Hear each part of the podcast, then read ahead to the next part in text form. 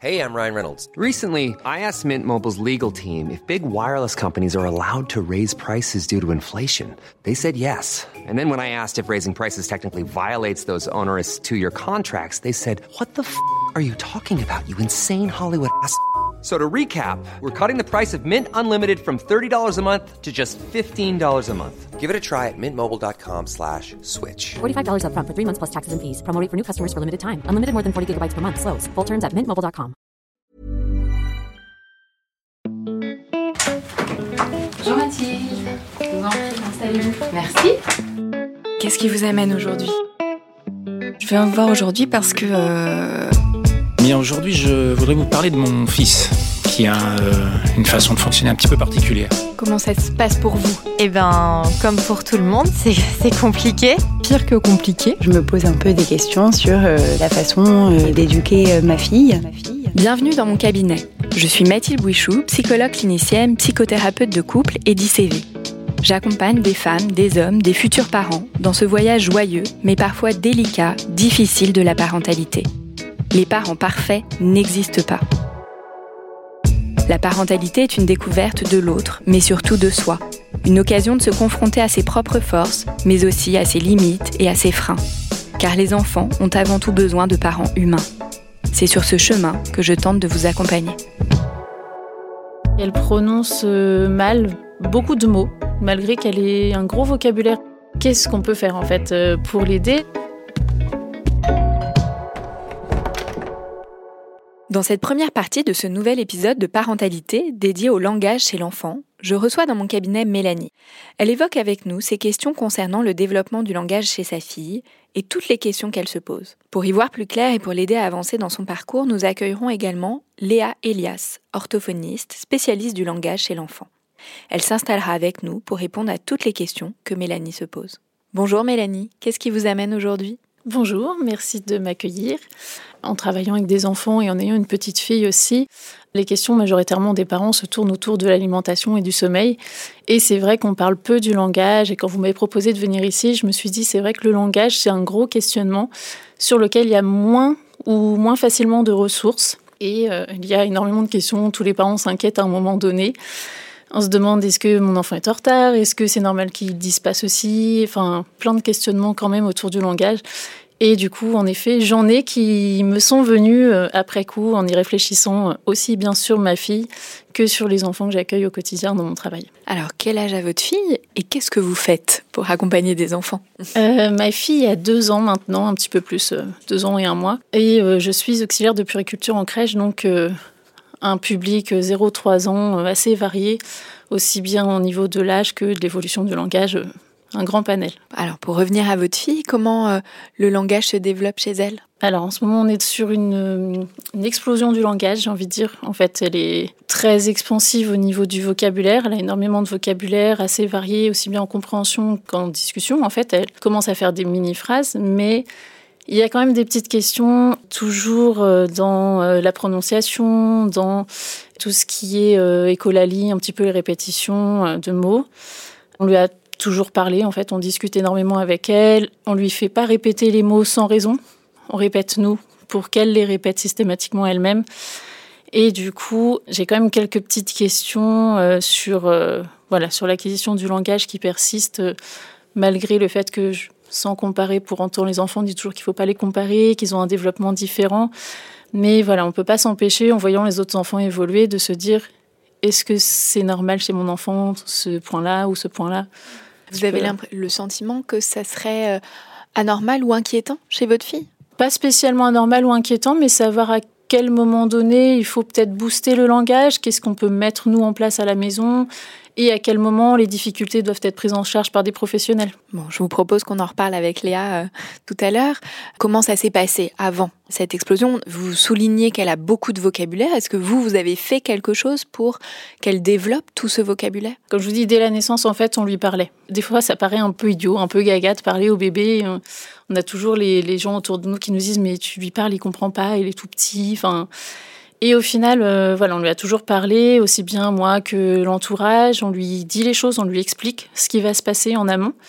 Et ça, je trouve que ça a pris une part assez importante et assez valorisante aussi pour elle, voilà, d'être considérée comme une personne et non comme un bébé objet, si je peux dire, au tout début. On lui explique les choses et aussi on a mis en place le langage des signes, en fait, au tout départ dire dès les quelques premiers mois, euh, sans forcément que ça ait de répercussions aussitôt. On faisait les gestes, nous, c'est devenu machinal sur quelques mots principaux. Euh, maman, papa, dodo, changer la couche, voilà, les mots un petit peu euh, quotidiens. Et elle a commencé à signer au final vers ses 11 mois, il me semble. Les premiers mots sont apparus vers 13 mois. Mais à part ça, j'ai pas souvenir d'avoir mis autre chose en place. Si ce n'est peut-être l'alimentation, en fait. On a fait une diversification alimentaire qui a assez bien fonctionné, euh, assez diversifié. C'est une de mes questions. C'est aussi est-ce que euh, l'acquisition du repas, en fait, euh, aussi bien avec les doigts, enfin tout ce qui s'ensuit de la diversification alimentaire, est-ce que ça a une incidence sur l'acquisition du langage par la suite? Oui, vous, vous avez plutôt eu l'impression finalement le fait que cette diversification alimentaire se passe très bien, voilà, que ça a plutôt soutenu le développement de son langage. C'est un des questionnements aussi parce qu'on voit souvent associer les troubles alimentaires aux difficultés de langage. Donc voilà, c'est un petit peu, euh, est-ce que c'est lié? Est-ce que la position de la langue, du palais, enfin voilà, je ne suis pas spécialiste sur ce sujet-là, mais euh, voilà, tout ça s'est très bien passé. Quels ont été les premiers mots de votre fille? Alors, il y a le fameux maman qu'on pense tous entendre au bout d'un moment. On ne sait jamais si c'est vraiment maman parce que ça a commencé par être mam-mam. Je ne sais pas si c'était vraiment maman du coup. Et au final, les mots d'après, c'était euh, papa et dodo. Petit à petit est venu euh, mamie, euh, enfin les petits mots du quotidien, puis les signes merci encore. Est-ce que hum, du fait de l'explosion du langage et de son vocabulaire en ce moment, est-ce que votre fille continue de signer?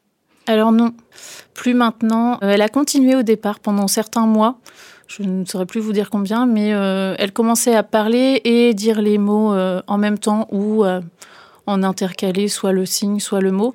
Mais maintenant, non, elle ne signe plus du tout. Et dans les mots qu'elle acquiert, est-ce que ils sortent tout de suite de manière juste? Est-ce que voilà, il y a des, des, erreurs, des tests avant? Et comment vous pouvez réagir vous par rapport à ça? Ou accompagner finalement des mots qui pourraient être mal prononcés? Alors justement, c'est le grand questionnement du moment, si je peux dire, c'est qu'elle prononce euh, mal beaucoup de mots, malgré qu'elle ait un gros vocabulaire et que nous, on comprend maintenant avec le contexte, etc. Mais beaucoup de mots sont encore mal prononcés. Et euh, c'est un petit peu... Euh, qu'est-ce qu'on peut faire en fait pour l'aider? Donc nous, on les dit de la bonne façon, on les répète pas mal de mots. Si je peux vous donner des exemples, par exemple, le merci est toujours mémi il y a peut-être pour s'il te plaît ou euh, palon pour pantalon. Enfin, voilà, plein de petits mots qu'on comprend malgré tout et qu'elle sait très bien qu'on les comprend. Mais euh, j'avais euh, un gros questionnement, c'est est-ce qu'elle n'a pas pris l'habitude de les dire comme ça Et du coup, ça va être un peu plus long et peut-être un peu plus dur de les réparer, entre guillemets, de les redire correctement, malgré le fait qu'il manque quelques sons qu'elle n'arrive pas encore à prononcer aussi. Est-ce que hum, dans les enfants que vous accompagnez en crèche, est-ce que c'est des choses aussi que vous avez pu observer? Alors le fameux palon, oui, tous les enfants, euh, ou presque, disent palon à la place de pantalon. Après, les autres mots, euh, oui, il y a pas mal d'enfants qui ont euh, des raccourcis entre certains mots un peu plus compliqués, ou les sons, les feux, les ceux, les cheux, tout ça. Certains mots sont dits de la même façon euh, par ma fille que par d'autres enfants. Et au final euh, c'est tellement différent entre chaque enfant que en fonction de leur âge ou de leur évolution euh, c'est à différents stades en fait. Il y a des enfants qui vont très mal prononcer dès le départ et puis au bout de 2-3 mois ça y est c'est parti ils arrivent à bien les dire. Et au final nous j'ai l'impression qu'avec ma fille on stagne un petit peu sur ces prononciations et que ça n'évolue pas. C'est pour ça que je fais des petites questions là-dessus. Mais j'imagine qu'à un moment donné tous les enfants arrivent à prononcer correctement. C'est plus quelques pistes qui, manquent aux parents, surtout euh, pour accompagner les enfants sur ça. Est-ce qu'il y a des choses auxquelles vous êtes attentive Là, je pense par exemple à la manière dont vous, vous lui parlez, ou vous parlez de manière générale, ou à votre conjoint, au père de votre fille. Est-ce qu'il y a des choses auxquelles vous êtes attentive pour soutenir le développement de son langage à elle? En fait, on essaye de faire des phrases correctes. On n'a jamais utilisé les meumeux ou les toutous, enfin voilà, les, fameux euh, mots bébé gaga, entre guillemets. On a toujours fait attention à parler euh, de manière correcte, même si c'est seulement la, voix qui fluctue. En fait, on parle peut-être un petit peu plus je sais pas le terme euh, spécifique un peu plus maternel, un peu plus aigu, un peu mais une intonation qui va changer. Voilà, mais toujours avec un vocabulaire normal, courant. On essaie de pas trop parler en négation parce qu'on sait que chez les enfants la négation c'est compliqué à comprendre. Donc euh, faire des phrases plutôt euh, à l'inverse de ce qu'on ne veut pas qu'ils fassent, plutôt leur dire ce qu'il faut faire. Ne monte pas sur le canapé, voilà, on évite. On va plutôt lui dire euh, assieds-toi sur le canapé. Voilà, surtout lui expliquer les choses en fait, lui parler comme à une, personne normale, pas forcément à un bébé qui comprendrait pas les choses. Et voilà, c'est surtout ça qu'il faut expliquer aux parents. Je trouve aussi que c'est important de, de, parler à son enfant et de pas attendre que l'enfant parle pour pouvoir lui parler. Est-ce que en crèche vous avez déjà pu observer justement des parents qui ne parlaient pas ou très peu à leur enfant et que ça avait pu avoir un impact sur leur enfant? Oui, énormément énormément. Et en fait c'est un peu compliqué de faire comprendre aux parents que euh, leur enfant n'est pas qu'un simple bébé, qu'ils peuvent dialoguer avec eux, qu'ils peuvent éviter beaucoup de crises s'ils leur expliquent les choses. C'est vrai que c'est compliqué et certains parents voilà, se trouvent un peu jugés, donc il faut trouver la bonne manière d'expliquer aux parents comment ils peuvent s'y prendre avec leurs enfants sans forcément leur dire quoi faire, mais euh, donner des petites pistes, je pense, par-ci, par-là, parce que c'est vrai qu'il y a beaucoup d'enfants qui prennent une place d'incompréhension pour leurs parents lorsqu'ils font des colères ou ce qu'on appelle des caprices, même si voilà, il y a des bas là-dessus. Euh, il y a toujours un besoin derrière que le parent ne comprend pas forcément. Et en lui expliquant les choses en amont, ça réglerait pas mal de stress ou de, soucis que l'enfant peut rencontrer sur sa gestion des émotions. Euh. Oui, là vous dites bien euh, l'importance de parler aux enfants. Au-delà de leur parler, est-ce que vous, vous lisez des histoires à votre fille? Oui, j'ai toujours lu quasiment en fait depuis ces deux mois. On a mis en place un rituel pareil qui a fait débat autour de nous où on nous disait mais elle est trop petite, tu lis des histoires, ça sert à rien pour l'instant, elle comprend pas. Et en fait, euh, j'expliquais aussi que c'était pas forcément le fait de comprendre ce qu'il y avait dans l'histoire qui était intéressant pour le bébé, c'est surtout l'intonation de ma voix et le moment apaisant parce que voilà, le moment du câlin dans les bras le soir avec l'histoire et ma voix un peu apaisante, et ben en fait ça a tout de suite euh, plu et euh, elle a fait ses nuits à deux mois. Et en fait, on s'est rendu compte que ce rituel était important. On l'a jamais euh, enlevé. Et maintenant, en fait, tout ce qui a changé, c'est, si je peux dire, la position ou l'ordre du rituel, mais il y a toujours l'histoire le soir, tous les jours. Et quelle que soit la personne qui lit, si elle est gardée par quelqu'un, soit il y a une histoire, soit il y a une chanson pour les personnes qui ne veulent pas forcément lire d'histoire. Mais oui, je trouve ça important aussi de mettre en place un rituel avec la voix du parent ou du proche.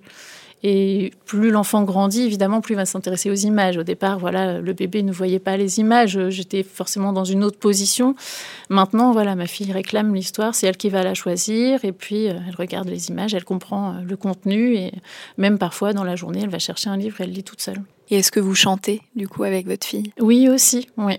C'est vrai que les moments sont un peu plus rares parce que bah voilà, dans la journée je travaille, elle est gardée, donc les chansons, euh, quand on y pense, quand on la garde le week-end, on sort. J'avais fait une petite boîte avec des chansons, elle choisit elle-même, on chante ensemble. Mais quand on n'est pas chez nous le soir, euh, ça m'arrive de pas prendre de livre parce que l'environnement est pas forcément adapté, c'est pas facile, donc on chante une chanson. On a toujours la même chanson pour ce rituel-là. Et euh, voilà, c'est pareil, elle aime bien, elle la réclame maintenant, euh, ça l'apaise. Est-ce que vous avez des inquiétudes, Mélanie, pour euh, la suite du développement du langage chez votre fille? Pas forcément d'inquiétude. Enfin voilà, je sais très bien que ça va se développer, que ça va, au bout d'un moment, tout, tout, se met au point.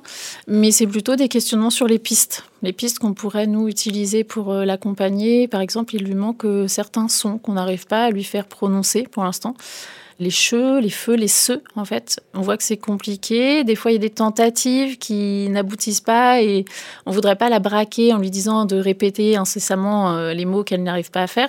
Mais d'un autre côté, comment l'aider à acquérir ses sons sans lui demander de les répéter, en fait? C'est un peu plus euh, ce point-là. Et euh, du coup, j'avais une autre question, c'est sur voilà l'alimentation dont je parlais tout à l'heure, la possibilité de lien entre l'alimentation et le développement du langage. Léa confirmera ou pas si euh, la langue se positionne mal ou des incidences sur le palais, des choses comme ça qui peuvent euh, être un peu un biais euh, au développement du langage parce qu'elle ne croque pas en fait. Elle ne coupe pas les aliments sur le devant avec les incisives, mais sur le côté, elle mâchouille si, si vous voulez. Donc voilà, c'est un petit peu un questionnement aussi sur les incidences que le quotidien peut avoir sur le développement du langage et les pistes qu'on peut apporter nous en tant que parents ou professionnels auprès des enfants. Eh ben, je vous propose, Mélanie, merci pour votre témoignage, qu'on rejoigne Léa Elias.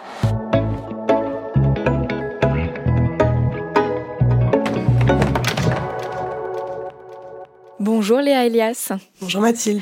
Tu es orthophoniste spécialisée dans l'accompagnement du langage et l'apprentissage de la lecture. Tu as créé de nombreux outils pour aider les parents et leurs enfants, ainsi que des formations aussi pour répondre à toutes les interrogations euh, que les parents peuvent euh, se poser. On peut aussi te suivre sur Instagram via ton compte at jeune maman extraterrestre. Léa, quelles sont tes réactions à l'écoute du témoignage de Mélanie? J'aime toujours beaucoup entendre les mamans. Je trouve que c'est hyper riche, hyper pertinent. On voit voilà qu'elle est vraiment à l'écoute de sa fille. C'est vraiment intéressant de toute la lecture qu'elle fait finalement de l'acquisition du langage, de comment tout ce qu'elle a pu vivre au quotidien fait qu'à l'heure actuelle, ça s'est bien développé. Je trouve que voilà, c'est une belle lecture euh, du développement langagier de sa fille. Du coup, pour répondre un peu euh, aux plusieurs euh, questions que Mélanie se pose, peut-être la première autour de l'alimentation et donc de l'impact de la diversification, de ce qui se passe dans la bouche, de comment la langue se positionne. Voilà, quels seraient tes éclairages sur cette question-là? Alors, il est certain que qu'un enfant qui développe bien tout ce qui se passe autour de l'alimentation, qui se diversifie bien, qui ne rencontre aucune difficulté, va pouvoir plus facilement développer le langage. Il faut se dire qu'effectivement, quand un enfant va avoir notamment ce qu'on appelle un trouble de l'oralité alimentaire, ça va être difficile pour lui puisque du coup, toute la sphère orale va être impactée. Ça va être des enfants qui vont avoir effectivement du mal à manger. Et finalement, la faim, le fait de se nourrir, c'est euh, vraiment quelque chose de vital. Donc, un enfant qui va rencontrer des difficultés pour s'alimenter va en règle générale rencontrer des difficultés pour le langage parce que finalement, ils ne peuvent pas se concentrer sur les deux choses à la fois. Un enfant qui n'arrive pas à s'alimenter, qui peut parfois euh, même faire des séjours en hospitalisation ou autre, forcément, il va se concentrer là-dessus, cette euh, difficulté, difficulté voilà. Et du coup, quand on ne rencontre pas de difficultés, on va avoir des enfants qui développent bien le langage, mais attention quand même à ne pas faire trop de raccourcis, c'est-à-dire qu'on peut avoir des enfants qui vont avoir des troubles de l'oralité alimentaire et qui vont quand même bien développer le langage. Comme toujours, il n'y a pas une seule règle parce qu'on l'a dit, Mélanie l'a dit, tous les enfants sont différents et finalement se développent différemment. Mais là, dans ce que tu dis par rapport aux troubles de l'oralité, c'est la question voilà, que l'enfant peut pas être sur tous les fronts. Voilà, c'est comme généralement, il développe plutôt la sphère motrice ou plutôt la sphère langagière, et puis après les choses se, rééquilibrent en, fonction des enfants. Ils ne peuvent pas tout traiter en même temps. En t'écoutant parler, je me disais finalement, on mâche les aliments, mais on mâche aussi les mots quand on parle, techniquement par rapport au positionnement de la langue ou à la manière dont on mastique les aliments. Est-ce que ça, ça a des répercussions sur l'articulation, voilà, sur la manière finalement dont on parle? Mais Tout à fait. Effectivement, un enfant qui va avoir du mal à mâcher, qui va avoir du mal à monter sa langue, qui va avoir du mal au niveau des déplacements, finalement des lèvres, de la bouche, de la langue, va rencontrer aussi des difficultés autour du langage. Votre question euh, d'après, Mélanie, c'était au sujet des sons. Vous évoquiez euh, la difficulté peut-être pour votre fille de prononcer certains sons. Alors, est-ce que ça, c'est normal? C'est totalement normal. Il faut savoir que l'enfant, il a 6 ans pour acquérir l'ensemble des sons de la langue française. Alors effectivement, 6 ans, on peut se dire, c'est très long, mais finalement, les sons vont arriver petit à petit. On sait qu'il y a des sons qui vont arriver plus facilement, notamment les voyelles. On le voit souvent hein, chez les bébés qui vont faire A, O. Et puis ensuite, comme toujours, tous les enfants ne se développent pas de la même façon, et c'est pareil pour le langage. Mais finalement, on sait que notamment les ch, les f sont les sons les plus compliqués de la langue française. Donc, c'est des sons qui vont arriver après. Un enfant, une enfant là pour le coup, de deux ans qui dit pas long pour pantalon, c'est totalement totalement normal. Il n'y a pas lieu de s'inquiéter. Effectivement, Mélanie, tu le disais aussi, mais tu le retrouves chez plein d'enfants qui ont le même âge que ta fille, ce qui veut bien dire finalement que c'est une étape qui va arriver chez de nombreux enfants. Oui, donc tous ces mots raccourcis ou un peu transformés, ça fait partie euh, des étapes euh, du développement du langage. Totalement, ça fait partie du développement langagier. Mmh. Donc on ne s'inquiète pas avant 6 ans. J'irai pas jusque-là, je dirais. Petite nuance, on dit qu'en fait l'enfant à 4 ans, il doit être compris à 100% du temps par des gens qui ne le connaissent pas. D'accord? Donc ça veut dire qu'à 4 ans, l'enfant, il peut encore transformer des sons, donc par exemple dire euh, cochon pour cosson, mais il faut que le reste du temps, il soit compris. Donc si à 4 ans, un enfant transforme encore beaucoup de mots, on n'hésite pas à voir son médecin traitant et éventuellement à consulter un orthophoniste. Mais avant 4 ans, en termes d'articulation, en tout cas, on ne s'affole pas. Mélanie aussi évoquait la question des répétitions, des écolalies. Est-ce que là aussi c'est quelque chose de fréquent, de normal? Alors là, ça dépend vraiment de ce qu'elle appelle écolalie finalement parce que des fois c'est juste bah elle répète après le parent, ce qui peut être totalement normal, ou est-ce qu'elle répète de nombreuses fois un mot quand elle parle? Enfin finalement, quel est le sens de ce terme écolalie que tu as utilisé pour parler du développement du langage de ta fille? Alors j'ai deux choses qui me viennent en tête en fait. Euh, les écolalies pures en fait euh, qui me semblent sont normales dans le développement du langage. Les enfants quand on lit une histoire, ils vont tous répéter le dernier mot de chaque phrase. En milieu professionnel, on le voit quasiment sur tous les enfants à un moment donné de leur développement. Donc, il me semble que c'est normal. Et euh, en parallèle, alors j'ai chez ma fille aussi et chez d'autres enfants des mots qu'ils répètent en boucle. Ils vont avoir un mot en tête ou une question. Enfin voilà, on va leur répondre à ce mot ou à cette question et ils vont garder ce mot. Et en fait, même sans nous écouter. Enfin, j'ai l'impression qu'elle, des fois, elle ne m'écoute pas. Elle me dit, euh, voilà, voiture, elle a vu une voiture sur la route. Je dis, oui, il y a des voitures, etc. Et en fait, on passe à autre chose. Et elle va répéter voiture en boucle pendant 10 minutes, 5 minutes. En fait, euh, elle a que ça en tête et je sais pas, voilà, si. Est-ce qu'elle m'a écouté Est-ce qu'elle m'a entendu Ou est-ce qu'elle est dans sa bulle Elle pense à autre chose Et en fait, des fois, c'est et agaçant et euh, un petit peu inquiétant. On se dit, mais est-ce que tu m'as écouté Est-ce que tu m'as entendu voilà. Est-ce que c'est normal qu'il répète des mots comme ça hors contexte, en fait? Est-ce que c'est normal? Il faut vraiment voir le contexte. Il faut voir si ça se reproduit de nombreuses fois. Peut-être que c'est aussi parce que c'est un mot qu'elle a acquis il y a peu. Et on voit ça souvent voilà, chez les enfants qui vont acquérir un nouveau mot et qui donc vont s'entraîner encore et encore et encore. Donc voilà, encore une fois, là, ça dépend du contexte. Si vraiment c'est systématique ou si ça revient de nombreuses fois, il faudra peut-être effectivement euh, voir et consulter un médecin pour qu'il puisse donner un avis. Mais comme ça, en tout cas, il n'y a pas lieu de s'inquiéter. Pour moi, on est plus sur une exploration du langage qu'autre chose. Mais des répétitions, du coup, de mots, ça peut être euh, un signe de bégaiement, par exemple? Effectivement. Et donc là, c'est pas ma spécialité, donc je mesure mes mots et je pèse mes mots. Mais effectivement, ça peut être un signe éventuel de bégaiement. Ce qu'on dit aux parents, c'est de regarder si effectivement il y a des signes de manifestation physique, par exemple, si l'enfant semble en difficulté quand c'est le cas, ou si juste, bah voilà, elle est en train de répéter le mot parce que ça lui fait finalement plaisir. Donc c'est vraiment le comportement de l'enfant qui va pouvoir aussi nous orienter sur est-ce que c'est normal une exploration du langage normal ou est-ce que ça peut éventuellement être le début d'un bégaiement. Mélanie, est-ce que vous avez d'autres questions? Pour Léa Oui, les histoires de langage complètement incompréhensibles. En fait, euh, des enfants que j'accueille régulièrement euh, sur euh, mon lieu de travail parlent beaucoup, énormément, mais on ne comprend strictement aucun mot en fait. Ils ont leur propre langage.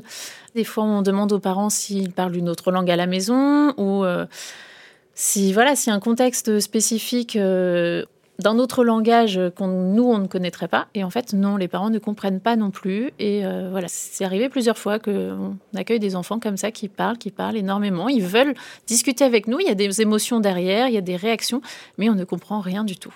En général ils ont quel âge? Entre deux ans et deux ans et demi. C'est pas évident hein, parce que on le disait mais le langage se développe finalement en de nombreuses années, effectivement, il y a des enfants qui vont développer le langage comme cela, en faisant une sorte de jargon, c'est-à-dire qu'ils ont vraiment envie de communiquer, mais bah, ils n'ont pas les outils pour.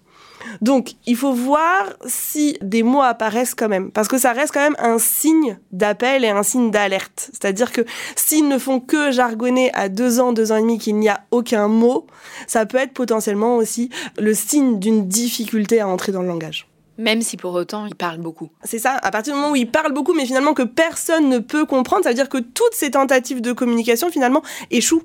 Et donc, à partir de ce moment-là, forcément, voilà, l'enfant, il va s'agacer parce que pour lui, peut-être le message est clair, limpide, et finalement, ben, il voit un adulte qui ne le comprend pas. Donc, vraiment garder à l'esprit que c'est notamment un des signaux d'appel où on peut se dire, bah, peut-être que ce serait bien d'aller voir le médecin traitant, peut-être de consulter un orthophoniste pour faire le point sur la situation. On dit qu'à 3 ans, pour donner du coup un petit repère, à 3 ans, l'enfant normalement doit être compris à 75% du temps. Alors, entre 2 ans et demi et 3 ans, hein, il reste quelques mois, mais si on est face à un enfant de 2 ans, 2 ans et demi qu'on ne comprend pas et pour lequel il n'y a aucun mot, pour moi, c'est vraiment un signal d'appel que l'entrée dans le langage est difficile. Et il me reste encore des petites questions si on a le temps, surtout autour des croyances en fait sur le langage, de tout ce qui est un petit peu le bilinguisme, les familles qui nous demandent des fois euh, est-ce que il vous parle dans notre langue, est-ce qu'on doit lui parler français à la maison quand voilà on a une autre langue à la maison, un petit peu ces questionnements là sur euh, comment on peut accompagner euh, les parents qui ont plusieurs langues dans leur quotidien. Alors, il faut déjà savoir, il y a une grande fausse croyance qui est là. Les enfants bilingues parlent de façon plus tardive. Non, absolument pas. Hein. C'est vraiment une fausse croyance, ça n'est pas vrai. Donc, il faut se dire, et moi c'est ce que je dis souvent aux parents qui m'interrogent sur le bilinguisme, il faut se dire qu'il faut qu'ils fassent ce qui leur parle. C'est-à-dire que si les parents leur parlent dans leur langue maternelle qui n'est pas le français, et bien qu'ils continuent finalement. Il va être exposé au français dans toutes les autres dimensions, à la crèche, en se promenant. Si les parents veulent parler les deux, ils peuvent aussi le faire. C'est vrai que pendant un temps, on disait même un parent, une langue. Si les parents sont à l'aise avec ça, c'est ok. En fait, finalement, il n'y a aucune bonne façon d'être bilingue. C'est-à-dire que c'est ancré en eux. Donc vraiment, moi ce que je dis aux parents, mais même aux parents qui ont une seule langue, faites selon votre instinct. Il n'y a pas une bonne ou une mauvaise façon de faire. Ce qui est certain, en tout cas, c'est que les enfants bilingues ne développent pas leur langage de façon plus tardive. C'est juste qu'ils développent deux langues en même temps. Donc, si on parle d'un enfant, par exemple, qui a 18 mois, qui doit avoir en moyenne 50 mots, donc pour un enfant euh, qui va parler, par exemple, seulement le français, il va avoir 50 mots en français en moyenne. Pour un enfant bilingue, on va compter les mots dans les deux langues. Donc forcément, on va avoir une impression de retard, mais non, en fait. C'est juste que ça se construit ensemble dans les deux langues. Oui, donc ça se cumule en réalité. Ça ne se dissocie pas. Toujours autour des croyances, en fait, un petit peu sur tout ce qui est euh, l'utilisation de la tétine à outrance ou de l'allaitement euh, tardif ou tout ce qui est les écrans au quotidien. Enfin voilà, un petit peu toutes ces croyances sur euh, qu'est-ce qui pourrait avoir un impact ou non sur... Alors, on va parler peut-être de la tétine. Est-ce que la tétine peut freiner le développement langagier? Oui, Bien sûr, bien sûr, si l'enfant parle uniquement avec la tétine dans la bouche, eh bien, on en parlait tout à l'heure, mais ça va avoir un impact sur l'articulation. Pourquoi? Parce que la langue ne va pas pouvoir être mobile. On imagine, voilà, qu'on a une tétine dans la bouche, on essaye de parler, forcément, on ne va pas pouvoir parler de la même façon. Donc, effectivement, la tétine, on essaye de la limiter au temps euh, de dodo, de sieste, quand vraiment l'enfant est trop fatigué. Mais dès tout petit, moi je dis souvent aux parents, mais dès tout petit, on prend l'habitude dans les moments où on parle avec l'enfant, dans les moments où il est en train de jouer, de vivre, d'éviter un maximum la tétine. Merci euh, beaucoup Léa pour tous ces éclairages euh, aux questions de Mélanie. Merci beaucoup euh, Mélanie pour votre témoignage. Donc Léa, on se retrouve la semaine prochaine dans le prochain épisode où justement on va détailler ensemble quelles sont les différentes étapes du développement du langage chez l'enfant et comment en tant que parent on peut accompagner, soutenir au mieux. À la semaine prochaine. Pour ceux qui nous écoutent, je vous rappelle que vous pouvez nous suivre sur Facebook, Instagram et nous écrire à l'adresse suivante podcast parentalité au pluriel à gmail.com. Si vous avez aimé, n'hésitez pas à liker et à noter et on se retrouve dans un prochain épisode. En attendant, mon livre Désir d'enfant aux éditions Solar est disponible dans toutes les librairies. Bonne lecture